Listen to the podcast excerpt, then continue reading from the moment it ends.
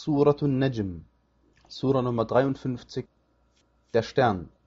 Im Namen Allahs, des Alabamas, des Barmherzigen.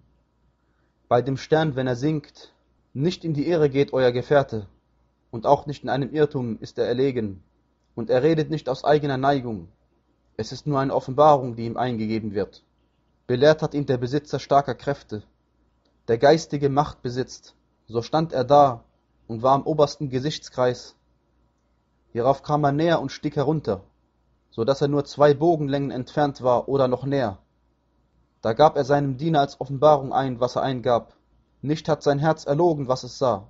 Wollt ihr denn mit ihm streiten über das, was er sieht? Und er sah ihn ja ein anderes Mal herabkommen, beim Sidrbaum des Endziels, bei dem der Garten der Zuflucht ist. Als den Sidrbaum überdeckte, was ihn überdeckte, da wich der Blick nicht ab, noch überschritt er das Maß. Wahrlich, er sah von den Zeichen seines Herrn die größten. Was meint ihr wohl zu Allat und Al-Uzza und auch zu Manat, dieser anderen der Dritten? Ist denn für euch das, was männlich ist, und für ihn das, was weiblich ist, bestimmt? Das wäre dann eine ungerechte Verteilung. Das sind nur Namen, die ihr genannt habt, ihr und eure Väter, für die Allah aber keine Ermächtigung herabgesandt hat. Sie folgen nur Vermutungen und dem, wozu sie selbst neigen, wo doch bereits von ihrem Herrn die Rechtleitung zu ihnen gekommen ist. Oder soll etwa der Mensch haben, was immer er sich wünscht? So gehört Allah das Jenseits und das Diesseits. Und wie viele Engel gibt es in den Himmeln, deren Fürsprache nichts nützt, außer nachdem Allah es erlaubt hat, wem er will und wer sein Wohlgefallen findet. Diejenigen, die an das Jenseits nicht glauben, benennen die Engel fürwahr mit Namen, wie weibliche Wesen benannt werden. Sie haben jedoch kein Wissen hierüber. Sie folgen nur Vermutungen. Die Vermutungen nützen aber nichts gegenüber der Wahrheit. Lasse nun ab von jemandem, der sich von unserer Ermahnung abkehrt und nur das diesseitige Leben will. Das ist ihr erreichter Wissensstand. Gewiss, dein Herr kennt sehr wohl, wer von seinem Weg abirrt, und er kennt sehr wohl die Rechtgeleiteten. Allah gehört alles, was in den Himmeln und was auf der Erde ist, auf dass er denjenigen, die Böses tun, das vergelte, was sie tun, und dass er denjenigen, die Gutes tun, mit dem Allerbesten vergelte. Diejenigen, die schwerwiegende Sünden und Abscheulichkeiten meiden, außer leichten Verfehlungen. Gewiss, dein Herr ist allumfassend in seiner Vergebung. Er weiß sehr wohl über euch Bescheid, als er euch aus der Erde hervorgebracht hat und als ihr Keimlinge in den Leibern eurer Mütter gewesen seid. So erklärt nicht euch selbst für lauter. Er weiß sehr wohl, wer gottesfürchtig ist. Was meinst du wohl zu demjenigen, der sich abkehrt und nur wenig gibt und dann ganz aussetzt?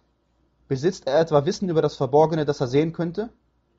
Oder wurde ihm nicht kundgetan, was auf den Blättern Musas steht und Ibrahims, der seine Pflichten erfüllte, nämlich dass keine lasttragende Seele die Last einer anderen auf sich nehmen wird und dass es für den Menschen nichts anderes geben wird als das, worum er sich selbst bemüht, dass sein Bemühen gesehen werden wird dass ihm hierauf nach vollem Maß vergolten wird und dass zu seinem Herrn das Endziel sein wird und dass er es ist, der lachen und weinen lässt.